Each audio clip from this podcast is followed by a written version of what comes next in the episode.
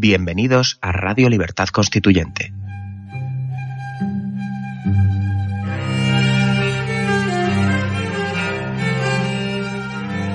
Están escuchando Radio Libertad Constituyente con don Antonio García Trevijano.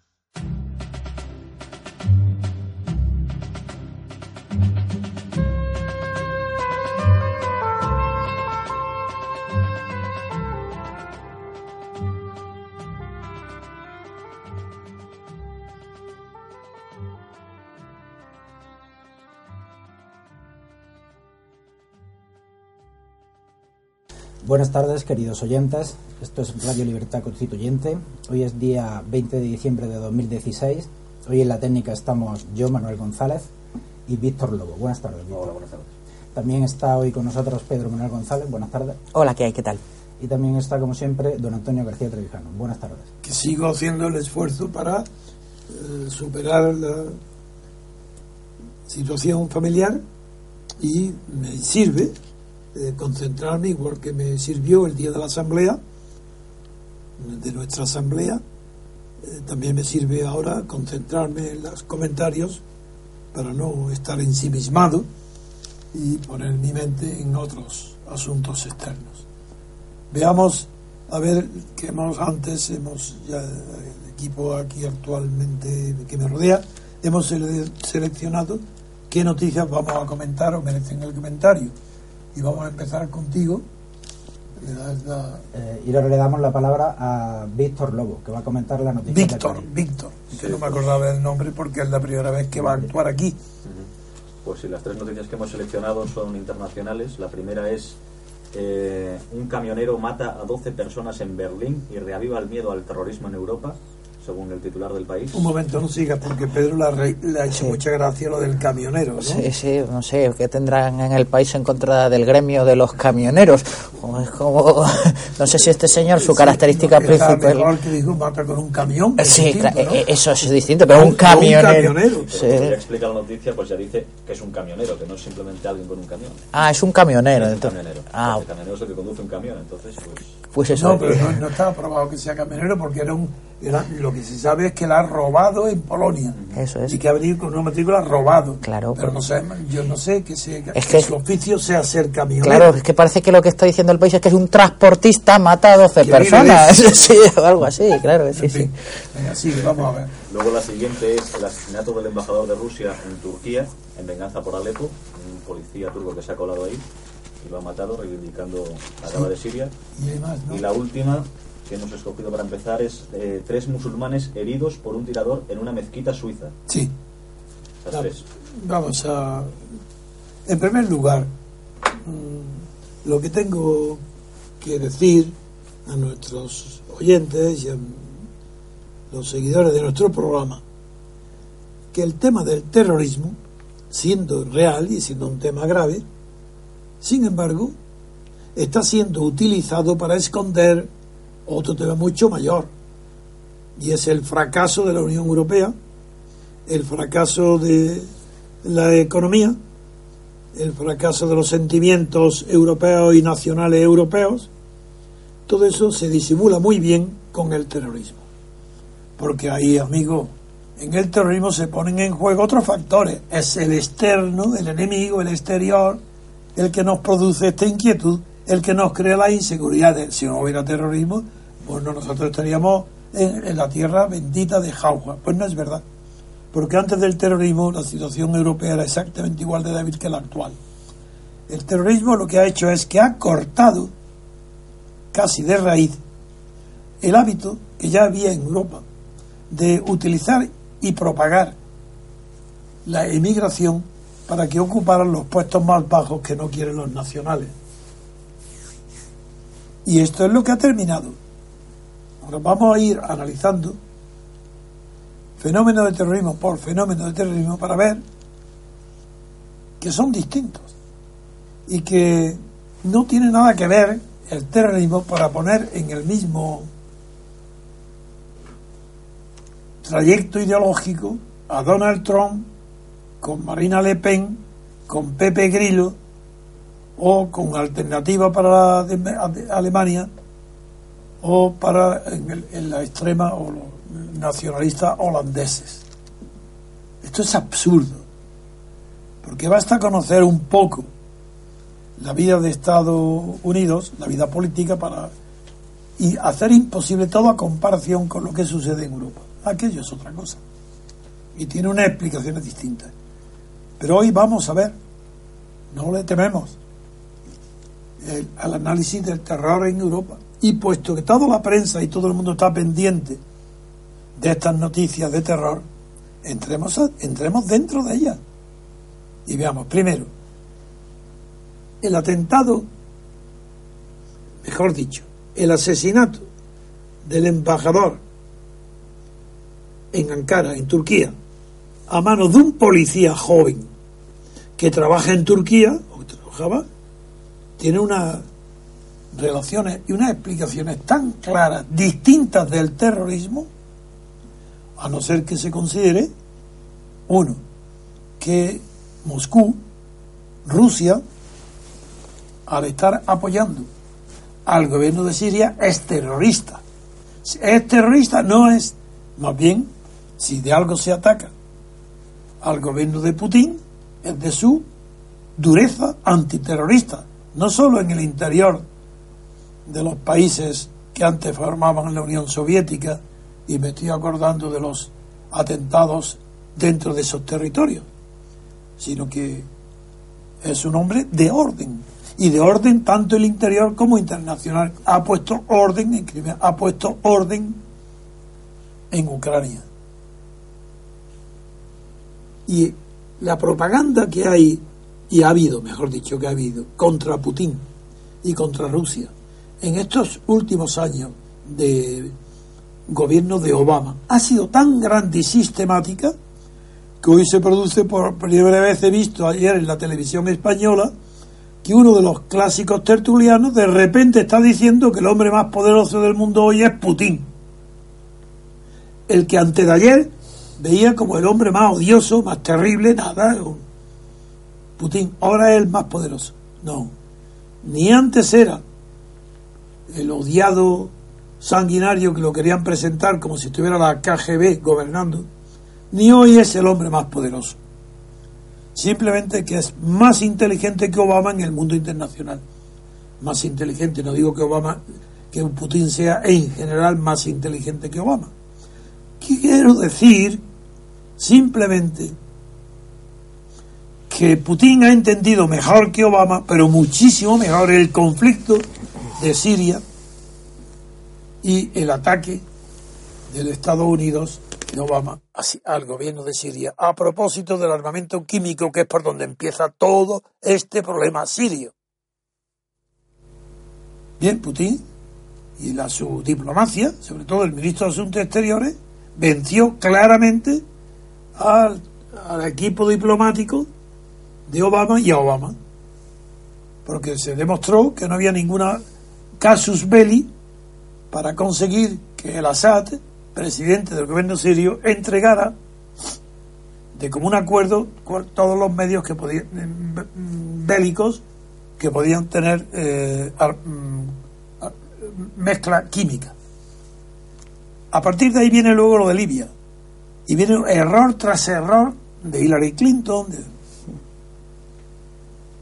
Y ahora quieren comparar el triunfo de Donald Trump con lo que está pasando con el Brexit o lo que va a pasar en Francia o, el fracaso de Renzi. Pero es que es demasiado cómodo que así como es muy cómodo señalar previamente el enemigo, que el enemigo era Rusia llamada igual a Unión Soviética. El enemigo de todos estos años no era Putin, ni era Rusia, era la Unión Soviética. Que Estados Unidos no puede admitir, hablo cuando digo de Estados Unidos, me refiero al establecimiento político y militar de Estados Unidos, no puede vivir ni gastar tantísimos, tantísimos millones en, en armamento y medios de seguridad sin mantener alerta permanentemente y día a día el peligro soviético. Y como no hay ya peligro soviético, han trasladado a Putin todos los pensamientos de miedo o de odio o de antipatía a Rusia, cuando no hay motivo ninguno para ello. Y Putin está simplemente con una política de realismo y de paciencia infinita, soportando tantas y tantas falsas acusaciones de Crimea o de Siria, que está soportándolo y ahora está teniendo el premio a su paciencia y el- a la constancia en una línea política de conducta que se sabe de antemano cuál es, segura. En cambio, en Estados Unidos, y no digamos Europa, Europa no existe, Estados Unidos ha combatido innecesariamente, injustamente a Putin y ahora Donald Trump pues va a restablecer la situación. Y eso produce pánico en Europa. Eso es mucho más importante que el terrorismo. El terrorismo es una cortina de humo que oculta la realidad. No digo que no haya terrorismo y que también no haya algunas causas de terrorismo, pero muy pocas. Porque el terrorismo, si, si se produce cuando Europa está abierta, ¿cuándo, ¿cuándo hay terrorismo? ¿Cuando se empiezan a cerrar las fronteras? ¿Acaso es que hay alguien, algún dirigente europeo que esté dispuesto a abrir sus puertas para que África negra o los islam o los países musulmanes manden sus millones de parados a que tomen las plazas de empleo en Europa? Como eso es una locura, algo está fallando aquí, de verdad, seriamente.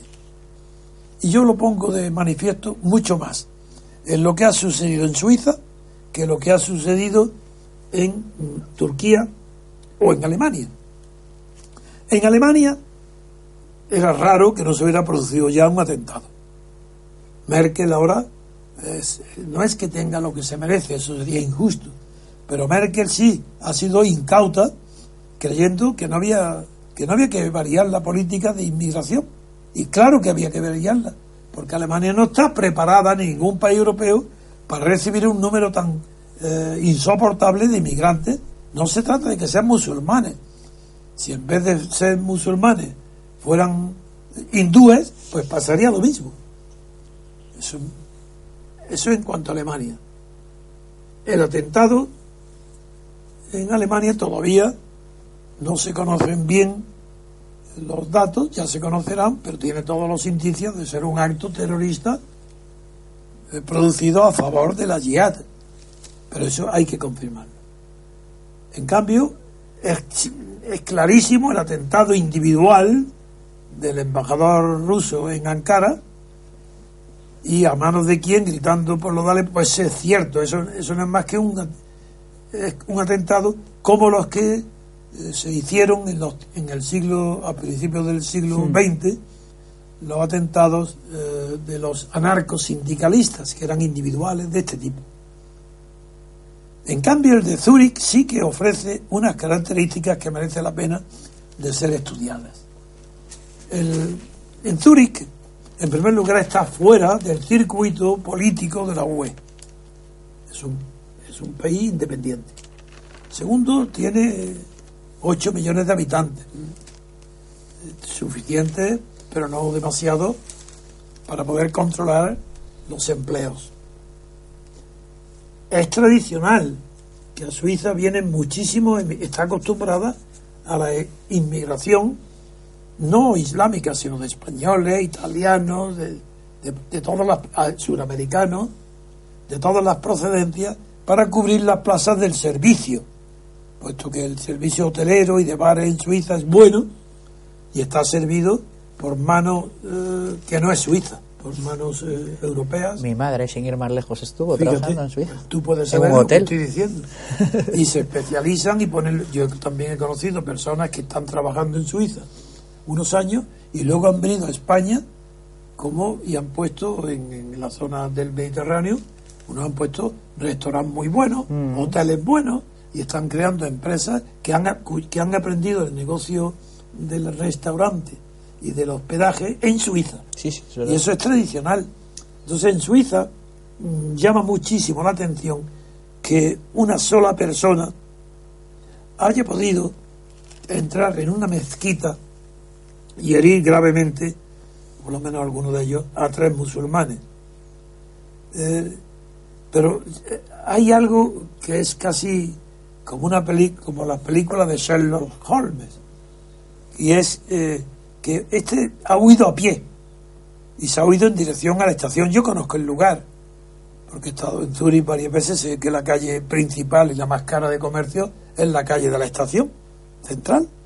Y él ha huido hacia ese lado, un solitario, nadie la, la ha identificado, iba vestido también, tenía un, por el frío, con un pasamontaña, pero lo que llama la atención, que es por lo que tiene algo de novelesco, es que a 300 metros de la mezquita, donde, o del lugar de reclusión de los fieles musulmanes, y donde se ha producido el tiro, donde ha herido a tres musulmanes, eh, a tres musulmanes, un blanco, claro, el que ha tirado, el, que ha hecho el atentado, que a 300 metros se encontró un cadáver con una sábana blanca encima. Este es el misterio. Aquí es donde empieza ya la novela. ¿Cómo va a y, la inmediata relación de la policía suiza es ponerlo en relación? Pero ¿qué relación puede haber si el cadáver tiene una sábana encima? Luego ya, eso, eso no puede ser ni producto ni tiene relación ninguna con eso. Es una coincidencia. Sabe Dios lo que ya se verá, pero digo que presenta características de novela negra. Eh, en cambio, el atentado de Berlín, por lo que se ha puesto enseguida, el del camión, en el, que un atentado durísimo, porque van la última noticia que yo tenía es que eran 12 los muertos y más de 50 heridos. Así es. Eh, ese, ese, es un acto gravísimo, claro, todos los actos son graves, pero este especialmente porque parece copiado del célebre atentado que se consumó mediante un camión atropellando a la gente en Niza, en Francia. Como la señora Merkel se ha acusado de estar insensible al peligro, pues ahora tenemos la noticia última y es que la propia Merkel ha confirmado que el camión ha sido llevado y conducido y lanzado como instrumento de matanza a una población pacífica agrupada en, un mercado de Navidad, pues Merkel confirma que un refugiado pakistaní cometió el atentado en Berlín. Amigo, esto eh, aunque el copiloto, el copiloto no es que no es que murió en el atentado, no, no, ahora lo que está confirmado es el que iba eh, al lado del conductor, el copiloto, fue asesinado a tiros luego allí había policía, allí había gente armada. Mm. Y estas noticias eh, crean enigmas que habrá que resolver en los próximos días. Pero el objetivo mío no es ni dar informaciones sobre la gravedad de los atentados de origen eh, fanático del Islam. no es ese, sí que lo es, que la prensa y los gobiernos se cubren cubren los fracasos de la Unión Europea y los fracasos interiores, en los que incluyo también a Obama, los cubren con unos peligros de inmigración como Donald Trump utiliza por los mexicanos, que luego cuando están en el poder, ya veréis en qué queda lo del muro mexicano, ya veréis. Eh, el análisis mío tiene por objeto nada más que llamar la atención de que le eh, vienen muy bien los atentados terroristas y el terrorismo islámico para cubrir el fracaso de la Unión Europea. Y el Brexit traduce el fracaso en, en, el pueblo británico de la Unión Europea. El fracaso de Renzi en el referéndum también no tiene relación con el terrorismo.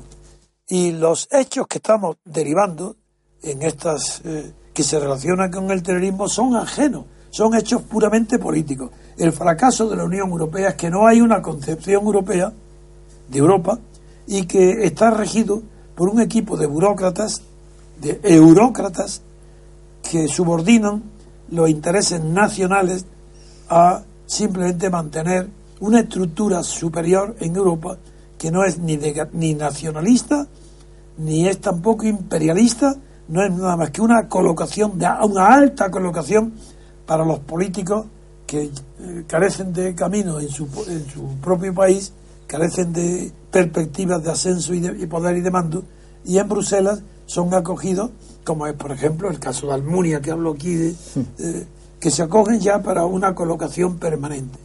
La Unión Europea ha fracasado como tal Unión Europea. Y es natural que ese fracaso lleve eh, a problemas gravísimos de orden político y económico. Y, y en cambio, el terrorismo es una consecuencia no querida y ni siquiera fundamental, no necesaria, pero es una consecuencia de la falta de previsión de las políticas de empleo, eh, digo, de las medidas de empleo tomadas por los distintos países de la Unión Europea para suplir con mano de obra extranjera, extraeuropea, los empleos que no se desarrollan, que no son deseados o aceptados por los países europeos. Esto llama mucho la atención, sobre todo en España, porque España tiene un índice de paro superior al 20%. Y es inconcebible que España pueda desear o pueda favorecer la entrada de, inmigrantes procedentes de América del Sur, de todo, con un paro español de tal naturaleza. Y nada más, yo no quería, eh, no tengo más remedio que hablar de estas noticias porque están en la primera página de los periódicos, pero en realidad me molesta. Me molesta porque yo estoy ocupado de la política. Y, es verdad que la falta de una política inteligente en Europa provoca problemas de inmigración y estos problemas se pueden traducir en terrorismo pero lo de Siria, eso es aparte. Lo, eh, el Siria no es un foco de terrorismo para Europa, eso no lo es así. Siria tiene una guerra civil interna muy dura, donde las potencias extranjeras apoyan, unas como Rusia al gobierno y otras como Estados Unidos a la oposición, pero esa oposición ni siquiera se sabe bien lo que es, porque está compuesta de elementos muy heterogéneos. Y eso no es, esa, la guerra de Siria no es la causa del terrorismo, pero sí que es motivo de asesinatos terroristas y motivos individuales de terroristas. Pero el terrorismo europeo, a pesar de que se produzcan millones de oleadas de inmigrantes, hay habría que saber distinguir a aquellos que huyen para no ser eh, víctimas de los bombardeos de aquellos que, que huyen por razones políticas. Entonces, en, los acuerdos y el Tratado de Ginebra nunca ha protegido los que buscan colocación económica o otro modo de vida. Lo que ha protegido siempre es el asilo político. ¿Cómo van a, buscar asilo político en Europa millones? Eso no existe, no puede ser. Luego, aquí hay una trampa, hay una ofuscación, hay una mentira. está bien que Europa sea país, lugar de asilo, pero de asilo político porque están perseguidos interiormente por sus gobiernos interiores, no por guerras, ni civiles, ni por guerras entre naciones distintas que no sean europeas. Eso no está regulado en el Tratado de Ginebra. Es desconocido. Y si quiere inventar algo nuevo la señora Merkel, que, que, que lo asuma, pero que asuma las consecuencias. la señora Merkel no puede ahora dejar de de asumir las consecuencias de su política.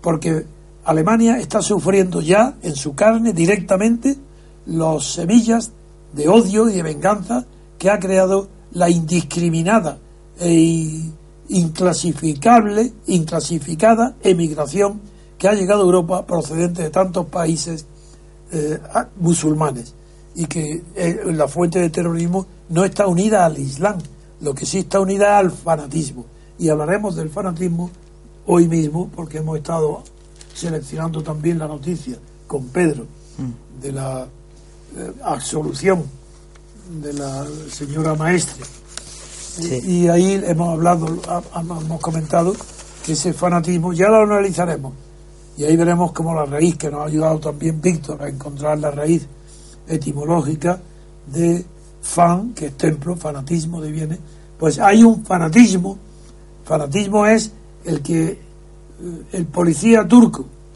que mata al embajador es fanático.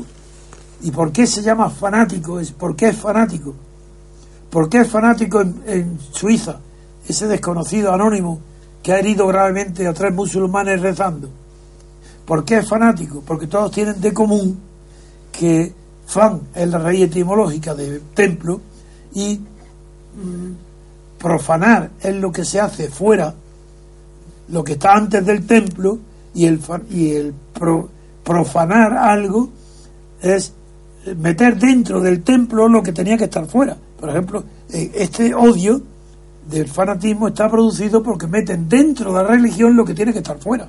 Eso lo hablaremos después y con relación al Código Penal español cuando hablemos de la sentencia absolutoria que eh, el Tribunal de, Cas- de Sí, la audiencia, Sí. no, la apelación, la audiencia provincial. No, pero que ha casado. Sí, final, sí, sí, en eso es. última instancia. Sí, cierto. Bien. Así que esto no es más, porque es que no quiero de verdad entretenerme mucho en el fenómeno, por lamentable y triste que sea. Nadie desea la muerte y de- por bien violento de nadie. Pero es que esto de Europa eh, se exagera porque se está viviendo, los gobiernos y los medios de comunicación europeos viven de la explotación de los fenómenos de terrorismo. Lo que acabo de analizar, mejor dicho, de escribir, porque poco pensamiento hay, mm, lo que he descrito es el preámbulo necesario para entender por qué Mariano Rajoy, presidente del gobierno español, al inaugurar el mes de diciembre la presidencia del Consejo de Seguridad de las Naciones Unidas, pronuncia un discurso en el que llega a decir cosas que son resultado de todo lo que acabo yo de decir ahora, pero como las siguientes. Dice que él, España, claro, él, Rajoy, hemos dado prioridad al refuerzo de la diplomacia preventiva. Yo quisiera de verdad que alguien me dijera qué significa diplomacia preventiva, porque yo no lo sé. Sé lo que puede ser la prevención es prevenir acontecimientos futuros. Entonces, claro, las compañías de seguros previenen los riesgos, pero La yo no sé lo que es la diplomacia preventiva, que avisa de lo que va a suceder o de que lo evita, no lo sabemos. También dice que ha dado prioridad Rajoy al desarrollo del derecho internacional, amigo. Esto sí, esto sí que es importantísimo, porque él dice que la ONU ha desarrollado el derecho internacional. El padre Victoria, el padre Victoria, Francisco de Victoria, en Salamanca, estará atento a ver qué es lo que le añaden al derecho internacional estos de la ONU actual. Y a Hugo Grocio, por ejemplo, y a todos los que trataron de verdad de, de los fundamentos del derecho internacional. Pero es que no termina ahí, Rajoy. Es que también dice que están dando prefer- prioridad al res- respeto al derecho internacional humanitario. Ah, esto sí. Esto sí que es novedad. Yo no sabía hasta ahora que había un derecho internacional inhumanitario, pero no, lo hay. Y por eso, como hay un derecho internacional inhumanitario, pues Rajoy ha dado preferencia al derecho internacional humanitario. Enhorabuena, España, enhorabuena, Rajoy. Eh, termina con esos principios, dice, dice literalmente Rajoy, con estos principios como guía. ¿Y cuáles son los principios? Además de los dichos, pues muy sencillo. Dice, honramos, él, honramos, él honra, Rajoy, la promesa de hablar con todos y escuchar a todos. Le ha faltado nada más que una partícula que yo la añado. Hablar de todo. Claro que hablar con todos, hablar a todos, y le falta decir, y hablar de todo. De fútbol y de ciclismo también, que es lo que le entiende. Con esos principios como guía, hemos trabajado en cuestiones tan decisivas como la lucha contra el terrorismo. ¿Decisiva? Si hubiera sido decisiva ya habría terminado. La prueba es que no es decisiva, es que está pendiente y actualidad cada día más. Lo que no es una cuestión tan decisiva. Será una cuestión tan importante. ¿Qué se decide en el terrorismo? ¿La victoria del terrorismo o qué? Es que no sabe hablar. Y para eso he estudiado una carrera como la de registrador de la propiedad, que parece que requiere un poco de memoria. Es que no requiere también inteligencia. Vaya ofensa a los registradores. Entre ellos a mi padre, que era una persona inteligente. Lucha contra el terrorismo. Segundo tema, la no proliferación de armas de destrucción masiva. Menos mal que tenemos ahí a, Rajoy al frente de esa prohibición, para que se cumpla. La amenaza del cambio climático le da prioridad, Rajoy. La escasez de los recursos hídricos en el mundo se refiere, o los ciberataques. Eso va contra Putin, ¿eh? que ha hecho un ciberataque a Hillary Clinton que la ha dejado seca. el que ha dado el triunfo a Donald Trump han sido los ataques eh, ciberataques de, Rusia contra Hillary Clinton. Y ahí eso no lo puede tolerar la ONU presidida por Rajoy. Con esto termino mi primera intervención.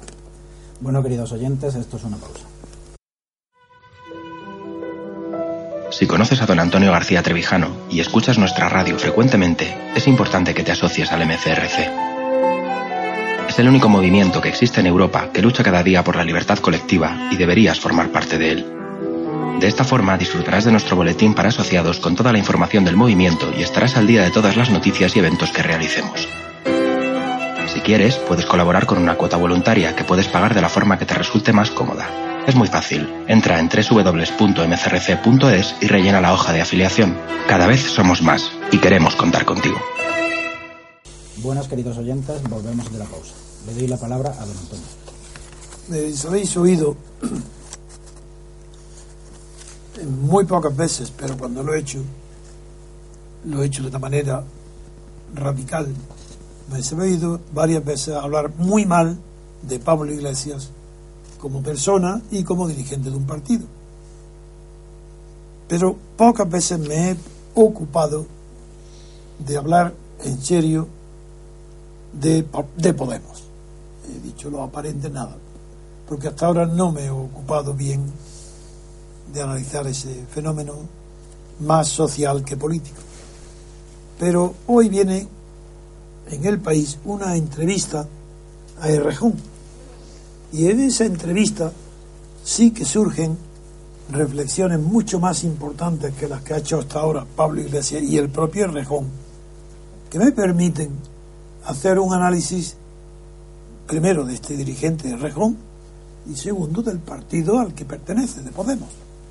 Sobre todo porque dice, ya finalizando la entrevista, le, le preguntan por qué Podemos no recibe el grueso de los apoyos perdidos por el PSOE tras la salida de Pedro Sánchez. Y él responde, que en un momento de aguda crisis del sistema de partidos, ojo, atención lo que ha dicho, en un momento de aguda crisis del sistema de partidos. Dice esto, ¿verdad?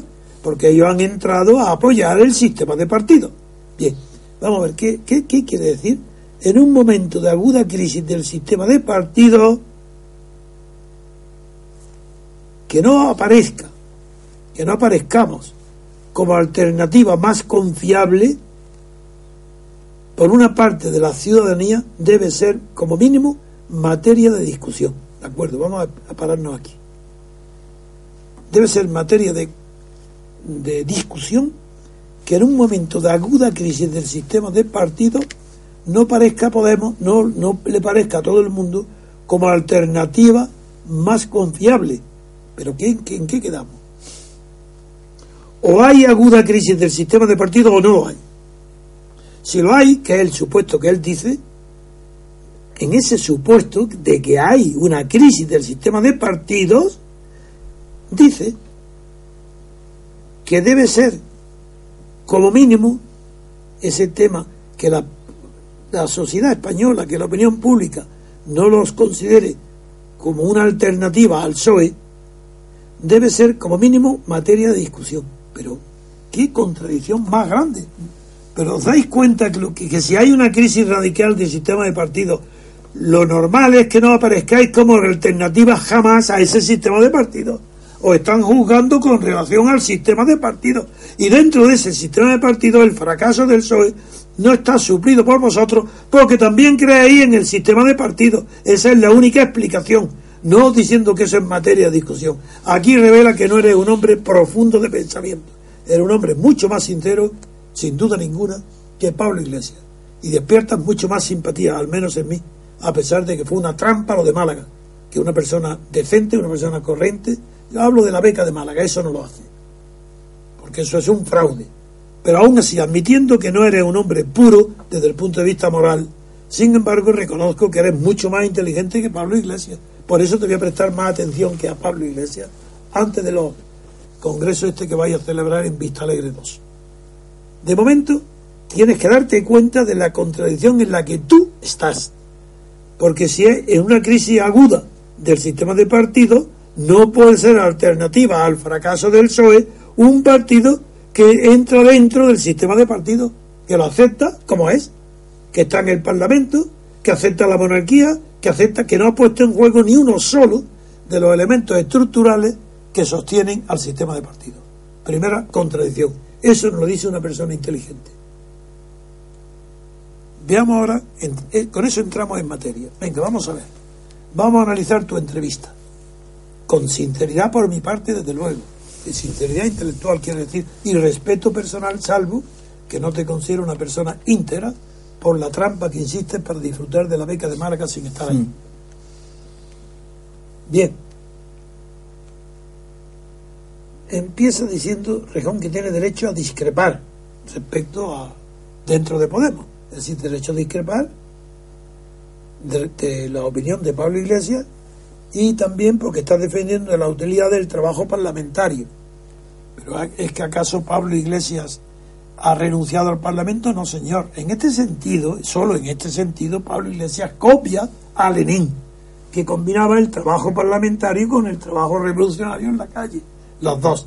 Mientras que tú, Errejón, lo que estás queriendo decir es que quiere limitarte al trabajo exclusivamente parlamentario. Digo esto para evitar dudas. A la pregunta que te hacen sobre si, si, tú, eh, si el Rejón va a presentar una alternativa a Pablo Iglesias en el Congreso, tú dices que es posible. Pero ¿qué alternativa? ¿Qué significa la palabra alternativa? Porque una cosa es alternancia y otra cosa es alternativa tú no especificas cuál es, porque si es la alternancia, es que te elijan a ti secretario en lugar de Pablo Iglesias. No, dice alternativa. Alternativa quiere decir otra cosa posible dentro de las posibilidades que permite lo ya definido. Una alternativa a lo definido es algo distinto pero compatible con lo definido. Porque si no, no sería alternativa. Una alternativa tiene que se puede optar, pero tienes que perseguir lo mismo, porque si no la palabra alternativa no tiene sentido. Sería estar eligiendo otra cosa. Cuando tú dices es posible, no sabes esa, es, esa distinción que yo acabo de hacer. En cambio, ahora sí que tiene aquí una reflexión muy buena. Dice, es posible que en términos individuales tenga más recompensa estar siempre de acuerdo, salvo la palabra en términos individuales que revela que no conoces muy bien tu propio idioma, porque no podías decir en términos individuales es más recompensable, ofrece más recompensa estar siempre de acuerdo. No, no. En términos individuales, no. Eso no sabes lo que significa. Será en términos personales. Porque lo individual es lo contrario a lo colectivo. Y tú estás hablando del carrerismo que asciende más dentro de un partido y dentro de cualquier cuerpo, el que está siempre de acuerdo con los que mandan. Ese, ese, lo que se llama un trepa. Pues bien, tú estás diciendo que en términos individuales tiene más recompensa el trepa. No, no, eso será en términos personales. Si no distingue en, en el español la diferencia, esas diferencias, no puede ser nunca un pensador. Porque tú mismo te estás limitando tu cerebro, que no sabe a qué obedece en el idioma esas diferencias tan grandes entre individuo y persona. Individuo, bueno, tú, yo sé distinguir y tú también, un elefante de otro y son individuos, pero no son personas. Lo individual no es lo personal. Y esto no esto ¿qué crees? ¿Que es una corrección de maestro de escuela? De ninguna manera. Esto es un principio político, de análisis político. Y el que está acostumbrado a tratar a las personas con desprecio le llama individuos. Lo que está detrás de esto es el desprecio a la persona. Y es natural que en el partido donde tú estás, procedente de por Pablo y, del, y los comunistas, es natural que hablen de individuos. Porque para ellos lo que cuenta es masas e individuos, pero no personas. La gente. La gente. Sí, sí. La gente, la casta, lo que vosotros queréis decir, esos son, están compuestos de individuos, pero no de personas. Luego ahí se te ve el plumero que no eres un pensador genuino. Y luego le preguntan si le va a disputar la Secretaría General a Pablo Iglesias. Y dice, hay, si hay algo que es unánime entre nuestros militantes, es que no les hagamos elegir. ¿Cómo? Si lo que están de acuerdo todos los militantes es que, no le, que la dirección no les haga elegir, porque juntos multiplicaremos más. Porque no digan nada de nada. Ah, que no saben lo bien que están definiendo. ¿Habéis elegido acaso los militantes un sistema político distinto del régimen poder monárquico? No. ¿Habéis elegido un sistema de participación política en partidos políticos que no sean estatales? No. ¿Estáis disfrutando de toda la corrupción del Estado de partidos monárquicos sufragado por el Estado? Sí. En ese caso está respondiendo, aquí está ya mintiendo. Porque a los militantes tienen que saber elegir. Y si no les deja elegir entre un régimen de poder o un sistema político, por lo menos deja que elijan personas. Por tanto, que elijan las personas, que elijan entre Pablo Iglesias y tú que tiene más partidarios Pablo Iglesias. Bueno, ¿y qué? Pero si tú no estás planteando una alternativa distinta de la de Pablo Iglesias, si has elegido un partido Podemos estatal, sufragado por el Estado, monárquico, apoyando la monarquía y de privilegiando sobre todo el trabajo parlamentario actual. Pero si tú eres un hombre del régimen este, del régimen postfranquista, seguimos. dice, critica a los que hacen un estereotipo de él y de otros de su partido como si fueran solo una fuerza de resistencia, sin capacidad para liderar un proyecto de país. Amigo, esto ya es más grave. Hmm. Esto ya no. proyecto. Esto pasa de la raya. Es decir, tú estás defendiendo que frente a los que consideran que solamente tenéis que ser una fuerza de resistencia, como hasta ahora el Partido Comunista durante 30 o 40 años, desde la muerte de Franco, era un partido de resistencia nada más, que nunca llegaría al poder, pero vivía muy bien del Estado, con un sueldo del Estado, y lo mismo que duraba 30 años, pues hasta las calendas griegas podía durar 100 y 1000 años. Y tú no, eso no lo quieres ser, dices que no. Una fuerza exclusiva de resistencia, no. Porque tenemos que tener capacidad para liderar un proyecto de país ¿Me quiere explicar qué significa un proyecto de país? ¿Es que los países pueden ser proyectados como los arquitectos un nuevo edificio? ¿Qué significa proyecto de país? Todavía, si hubiera dicho proyecto de gobierno, proyecto de, de, no sé qué, porque en política la palabra proyecto, bueno, pero bueno, bien, proyecto de partido, proyecto de gobierno, proyecto de estatutos, de todo lo que queráis incluso proyectos de constitución, proyectos de país. ¿Tú puedes ver un país, un país distinto del que hay? ¿En qué sentido? ¿Va a cambiarle el clima? No. ¿Va a cambiarle la humedad, los terrenos húmedos y secos? Hombre, solo ya se encargará de hacerlo otro un poco más potente que tú, que es el calentamiento, si es que lo hay, la atmósfera o la naturaleza. No, eso no es. ¿Proyecto de país qué es? ¿Va a cambiar los habitantes del país? que también forman parte del país, los seres humanos. O los, la animalia, los, el conjunto. No, si es que no. La flora, la fauna, no la puedes cambiar. ¿Cómo puedes hacer un proyecto que depende de la voluntad? Un país. Le ponemos montañas donde no las hay, allanamos la Sierra Nevada y los Pirineos para unirlo con... ¿Qué significa proyecto de país?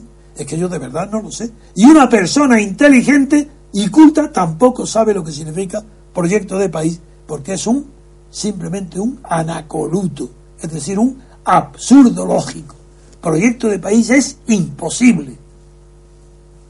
Eso que lo digan los catalanes que te lo han pegado bien. Que Puyol diga proyecto de país, natural, robando. Figúrate que es proyecto de país, que lleva, lleva 30 años robando, él y su familia. Qué maravilla, un proyecto de país que no lo mete en la cárcel.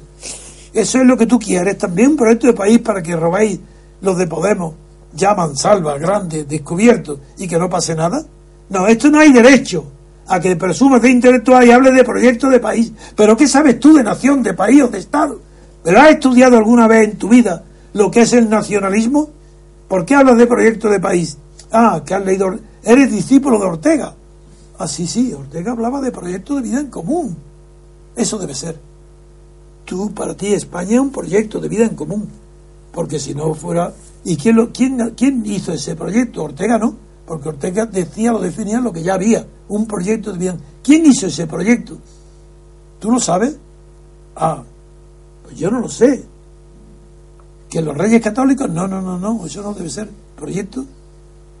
Bueno, si, pues si, es, si tú la España invertebrada para ti es un dogma, pues comprendo que hables de proyecto de país. Pero vamos a seguir, a ver. Le preguntan si puede presentar una ponencia distinta a la de Pablo Iglesias, a ella no responde, si es posible. ¿Qué os parece? Vaya dirigente. ¿Va a presentar una ponencia? Es posible es posible que presente una ponencia política en el Congreso. Y si no, ¿para qué estás tú ahí? porque le haces la contraria o le ves, lleva una voz distinta que se distingue a la de Pablo Iglesias? ¿Será porque tienes una ponencia política distinta en, tu cabeza? ¿Por qué no la va a poner el Congreso? Dime y vete. Pero eres, eres la incongruencia total. Naturalmente que Pablo Iglesias es el macho. Eso está claro. Entonces, ¿de qué te quejas?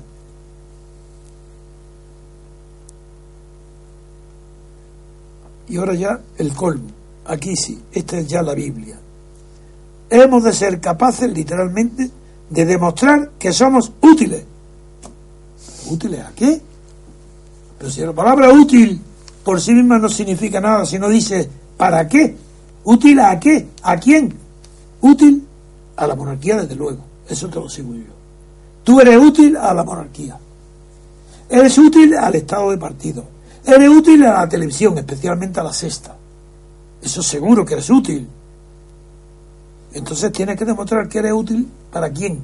Para alguien que tiene por encima de ti más capacidad que tú para definir para aquello que tú vas a ser útil.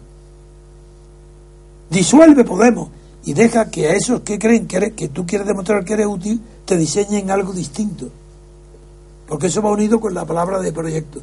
De manera que tú concibes la política y el, como un proyecto de país en el que tú quieres ser útil. Explícanos entonces qué país quieres y que eres útil para eso. Que eres útil para que España tenga más agua de regadío y menos secano. Venga, explícalo. No, hay otros que lo explican, trasvase de Ebro, otra base del Río Segura. Bueno, dime qué planes tú para que el país cambie, donde llueve, llueva más. También es imposible. ¿Tienen métodos de tirar a la atmósfera esos cohetes que evitan las tormentas de granizo para que no estropeen las cosechas en los veranos, en las tormentas? Pues venga, explícalo, porque eso sí sería un proyecto de país, si lo hacen sistemáticamente. Pero voy a seguir, para que veáis que, veáis que no es que yo que desprecie intelectualmente, aunque eres algo mejor que Pablo Iglesias. Pablo Iglesias es un ignorante absoluto, tú no, no eres tanto como él. Pero sí, se puede medir, está ahí en la misma línea. Pero tú eh, tienes una alternativa mejor. Seguimos hablando porque hay otra cosa que dices que en Ciudadanos tú lo criticas. Porque quien discrepe en Ciudadanos en público han aprobado ahora Ciudadanos que lo expulsan. El que discrepe en público. Oye, pues no está mal. Porque hay otros que expulsan por discrepar en privado. Esto se hace en público, bueno, pues no está mal, porque hay que tener una coherencia pública, críticas internas. ¿No había oído ese refrán de que los trapos sucios se lavan mm. dentro de casa? Pues esto está bien. Si tú dentro de tu propia casa discrepan de ti, si no es en público, tienes que tolerarlo, no pasa nada, no hay peligro. El peligro es cuando se hace público. Que ni eso siquiera lo conoce. Y segundo, por supuesto que discrepar de lo esencial, y lo esencial son los principios, no es que sea motivo de expulsión, es que es motivo de no admisión. Es que un partido no, el partido, si tuviera ideales, si fuese de verdad noble, sincero y creyera y en principios verdaderos, esto que plantea sería imposible, porque en Podemos no podría entrar más que aquellos que tienen los mismos principios a los que consideran sagrados, como el respeto a la persona, por ejemplo, o la lealtad, la lealtad a las ideas, la fidelidad a las personas. Si tuvierais unos principios redactados y dijerais, estos son nuestros principios, nosotros lo hemos hecho en la Asamblea Constituyente que acabamos de celebrar en Madrid, hemos hecho por primera vez unos estatutos. Los que hasta ahora hemos tenido eran los que exigía la ley, el Ministerio del Interior, para poder legalizarlo. Pero no eran un estatuto, ni Pedro, cuando lo redactó, recibió orden ninguna de hacer estatutos. Dijo, cumple con los requisitos que la ley exige y fuera nada más. Eso no era nada. En cambio, ahora que hemos aprobado por primera vez los estatutos, ¿sabéis en qué nos distinguimos de todos los estatutos de todos los partidos del mundo y de todas las asociaciones culturales del mundo? En algo sagrado, que hemos incorporado como artículo 3 de los estatutos los principios fundamentales del movimiento. Principios que, que falle uno de esos principios está fuera automáticamente. Eso es lo mismo que para un católico. Los mandamientos de la ley de Dios son sagrados. Pues para una persona que cree en la libertad política colectiva como nosotros, son sagrados los principios que vulnerarían esa libertad política colectiva. Por tanto, el que no respeta los principios en privado o en público está automáticamente expulsado. Y hemos dado un ejemplo, y lo voy a exponer ahora, para que lo aprendáis tú, Errejón. En la Asamblea ha habido un solo señor que ha tenido el atrevimiento, un solo señor farmacéutico, casado con una doctora médica, los dos allí presentes, ha habido un señor que se ha levantado para hacer una pregunta. Quería que la junta directiva, que acababa de ser aprobada por unanimidad, sí, sí, es una maravilla que se aprueben las cosas por unanimidad, desgraciadamente eso no puede pasar siempre, pero al principio que la primera asamblea constituyente apruebe por unanimidad los nombres que aparecen en la junta directiva o en la comisión ejecutiva son exactamente los mismos que durante todo el año y antes han trabajado y sus nombres son conocidos. Eh, ¿Cómo no va a ser unánime que voten a todas aquellas personas a los que han conocido toda la masa de, de los asistentes? Votan a los que conocen y los aprueban por unanimidad.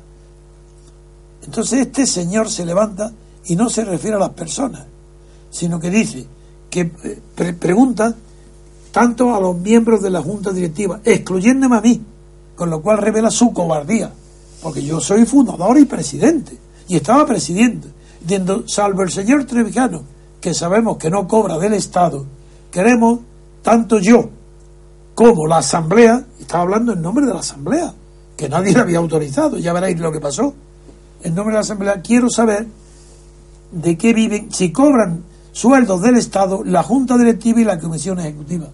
Yo me enfrenté en el acto con él, le digo, ¿a usted qué le importa? ¿Pero a usted qué le importa que la Junta Directiva cobre del Estado? Dice, que es lo que quiero saber yo y la Asamblea. Yo no respeté en absoluto a qué venía esa... Y yo digo, usted es un troll. Y no era troll. Digo, ¿usted quiere... Eh, ¿Pero qué es lo que quiere usted? Esa pregunta, ¿a quién le importa eso? Pues a mí y a toda la Asamblea. Queremos saber cómo cobran. Pero si nosotros no somos un partido político, si esto es una asociación cultural, si aquí no rige la ley de bronce de, de, Mitchell, si esto es un partido, es una asociación cultural pequeña, si lo que estamos hoy aquí no representamos más de mil, sí, están presentes o representados en la Asamblea, no, no tiene más de mil miembros, pero, pero ¿qué, qué, qué quiere saber? Y era imposible de saber, hasta porque no lo explicaba. Y digo, mire, yo le voy a decir, ¿sabe usted quién nos paga? A mí incluido, pues nos paga. Primero, Mao Zedong, Segundo, la KGB, no le dije el Ku Klux Klan porque no me vino a la cabeza. Eso nos paga. ¿Qué quiere saber que quién cobra? ¿Pero qué está diciendo? Si esto, pero que, le digo, mira, aquí hay un magistrado y no le nombro por la cantidad que había de altos funcionarios del Ministerio de Hacienda, de, de mutuarios de seguro, pero, catedráticos. Si estaba Roberto Centeno, pero, pero ¿usted qué? Entonces le digo, bueno, como usted nos está ofendiendo y luego siguió, no aceptó explicación ninguna, pues como no acepta los principios, nada más que salir de allí, la Junta Directiva nos reunimos al día siguiente y acordamos la inmediata expulsión de él y de su mujer, porque su mujer también hizo corrillo en lo mismo. Expulsado inmediatamente. Si a nosotros nos importa muy poco el número, queremos la calidad, la nobleza, la lealtad. Ese señor que vino allí aquí a fastidiar, expulsado. ¿Por qué? Porque no ha respetado los principios morales, humanos, quiere decir principios todos son humanos, pero de humanidad, de lealtad, sin los cuales no sería posible ni una convivencia entre seres privilegiados por su honradez. Pues eso, no respeto ese principio, expulsado. Pues esto Rejón no lo sabe, ni lo desconoce. Él no, él no hace eso. Pero vamos a seguir con la entrevista de Rejón a ver si nos da más perlas. Está dentro, por tanto, del sistema de partido. Bueno, ahora entonces, ¿qué hace? Ante él, que aparece como tímido, seguro, eh, como un hombre razonable. ¿Qué dice Iglesias? Pues acaba de decirlo, ya lo dijo indirectamente y hoy me asegura Víctor que lo acaba de decir hoy, que si no lo votan él en el Congreso dimite. O sea que dimite si no eh, se aprueban no solo su estrategia, sino también sus hombres, su equipo de gobierno. Si no aprueban su estrategia, su equipo de gobierno y su política, dimite. Es natural. Pero eso no hay ni que decirlo. ¿Cuándo se dice? Cuando hay un peligro, un temor a que no sea elegido. Felipe González, cuando vio que sin ser marxista era imposible que pudiera ser elegido secretario general, dimitió. Pero con la seguridad absoluta que como no había otro candidato más que él, si él dimite se produce el vacío. Esa es la seguridad que tiene Iglesias. Iglesia amenaza con dimitir, no anuncia, sino si fuera verdad no lo diría de antemano. Cuando se anuncia de antemano es una amenaza. Dice, mira, si no me apoyáis, dimito. Mentira, se muere de, pena si lo... se muere de verdad de pena, de angustia, de no ser el líder indiscutible de Podemos, pero lo amenaza. Yo dimito. En cambio, el Rejón no, eso no lo ha dicho, porque hay todo, él cree que todos somos útiles y que todo lo que quieren es que nadie dimita, sino que todos estén de acuerdo siempre, que es la unidad. Eh, así, con esto he querido demostrar, uno, que Rejón no tiene mentalidad de, ni de político y que no es un hombre culto. Y que frente a él tiene un verdadero jefe, que es Iglesia, que va a vencer absolutamente, lo va a arrollar y que no tiene nada que hacer el Rejón. No en esto, ni en la política tampoco. Él no sabe lo, que se dedica a la cultura y pero para dedicarse a la cultura primero tiene que aprender y no puede ser profesor porque sabe demasiado poco. Otro tema. Bueno, queridos oyentes, esto es una pausa, volvemos enseguida.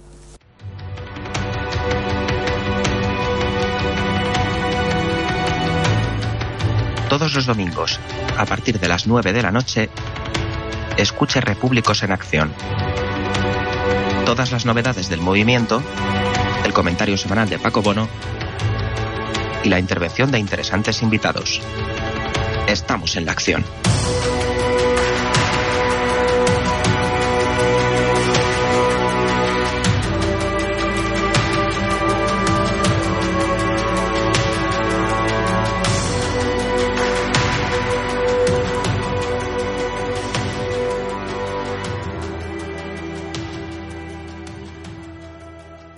Queridos oyentes, volvemos de la pausa y le doy la palabra a Pedro Manuel González.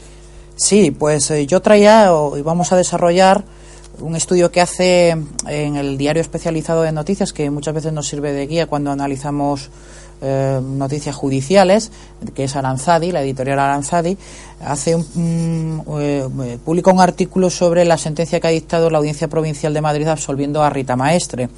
Recordarán ustedes que, o si no se lo decimos, que la sección decimosexta de la Audiencia Provincial de Madrid estimó el recurso de apelación que puso eh, la concejal portavoz del Ayuntamiento de Madrid contra la sentencia que la condenaba a una multa de 12 euros diarios como autora penalmente responsable de, un delito de ofensa a los sentimientos religiosos que aparece recogido en el artículo 524 del, del Código Penal.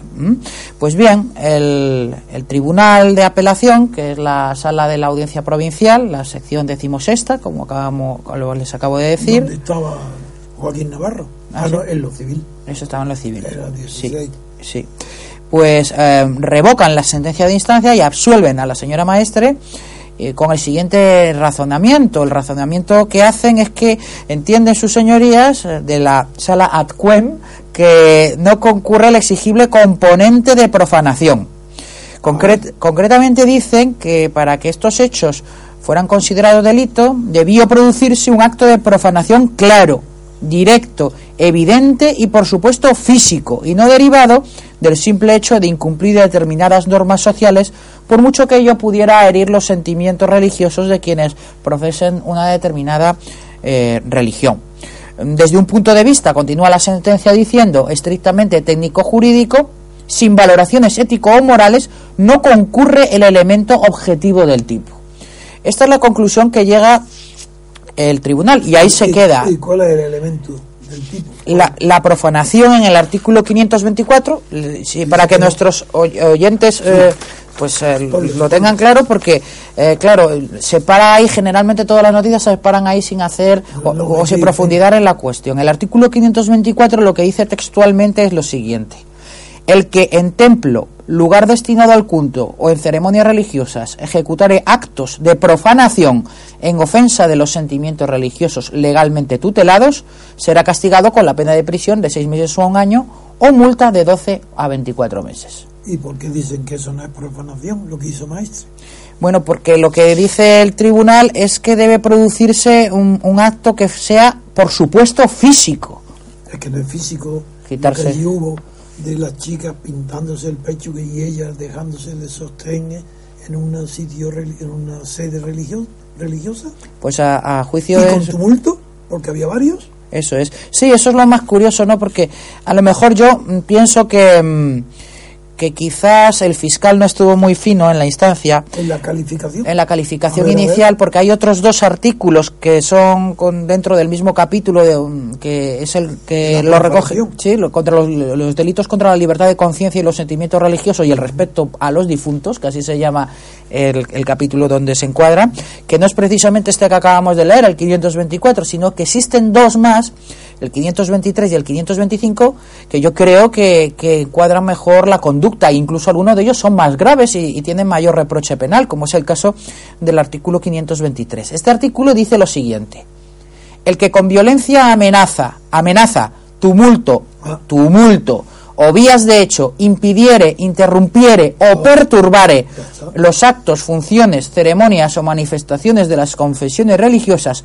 inscritas en el correspondiente registro público del Ministerio de Justicia e Interior, será castigado con la pena de prisión de seis meses a seis años. Por eso no lo han aplicado. Si el hecho se ha cometido en un lugar destinado al culto, como es el caso. Por eso no lo han aplicado. Y con, y con la de multa de cuatro a diez meses si se realiza en cualquier otro lugar. Por eso el fiscal no lo invocó, porque la pena era mayor y es el que más corresponde a lo que ha pasado en la realidad. Yo creo que el tipo penal... Pero para eso yo creo que es imprescindible para y sobre todo para las personas que me escuchan habitualmente la importancia que tienen las palabras, el origen y el significado.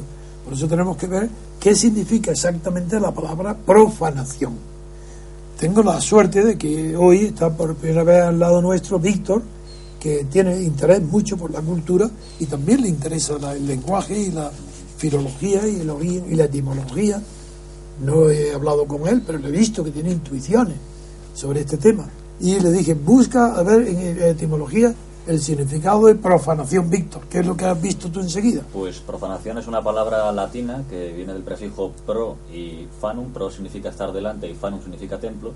Y esto tiene raíz europea, este prefijo pro, que hace referencia, pues, además de estar delante, a avance, enfrentamiento, penetración por lo que sí encajaría en la conducta de, esta mujer que porque ha entrado dentro de, un templo del fanum, y ha hecho un acto de, profanación del significado que es insulto, desprecio o menosprecio a lo sagrado, en un lugar destinado al culto o el cultivo de lo sagrado.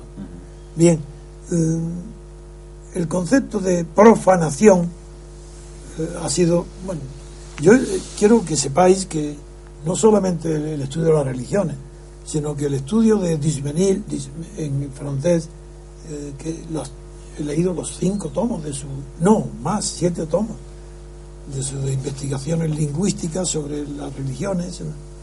Y en general la etimología, bienveniste todo, la importancia de lo sagrado eh, en las religiones es de capital importancia para el entendimiento de la política y de las leyes actuales, porque es casi imposible encontrar una norma jurídica o una costumbre política que no tenga su antecedente y origen y causa eh, explicativa en lo religioso.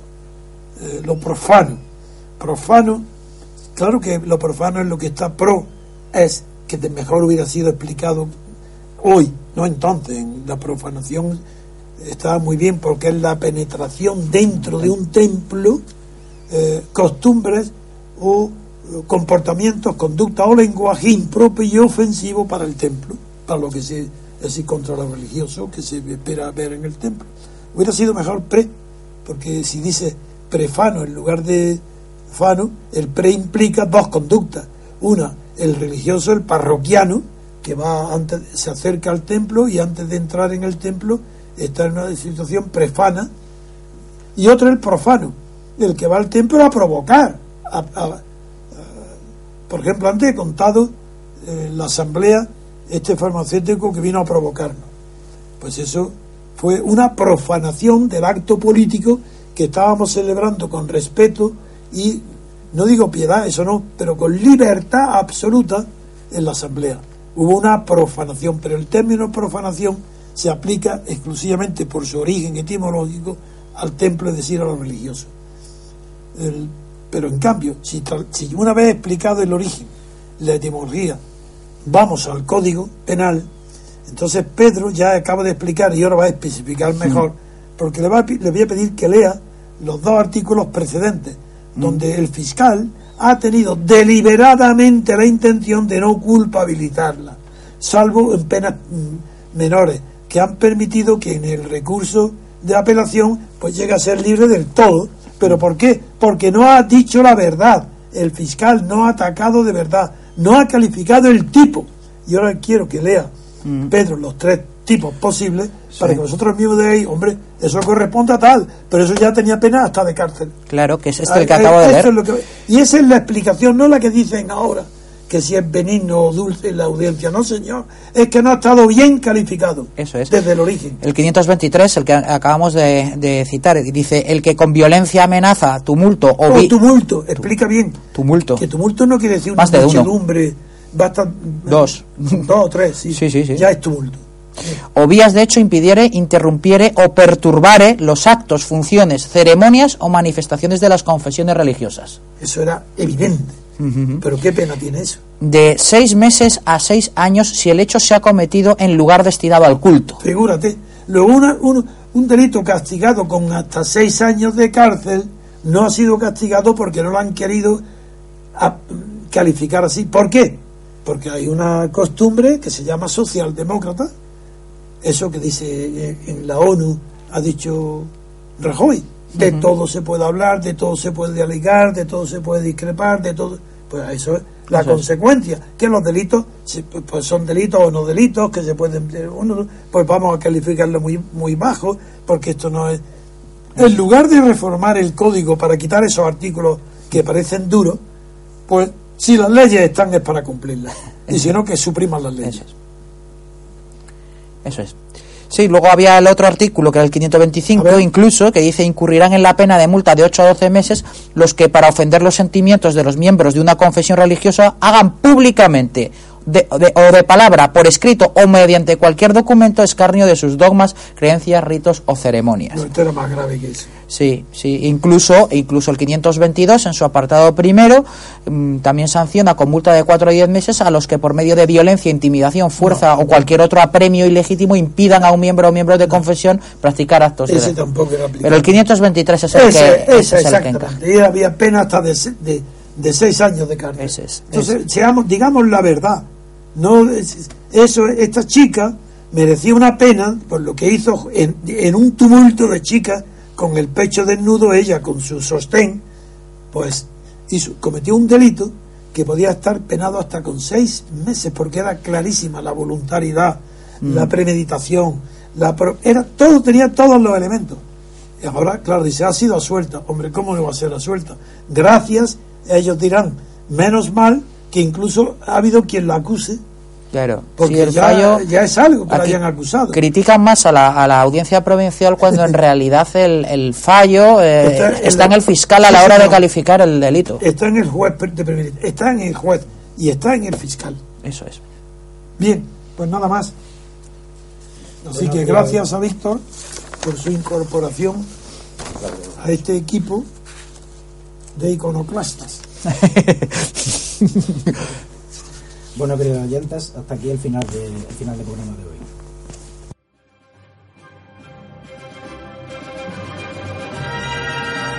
Gracias por haber escuchado Radio Libertad Constituyente.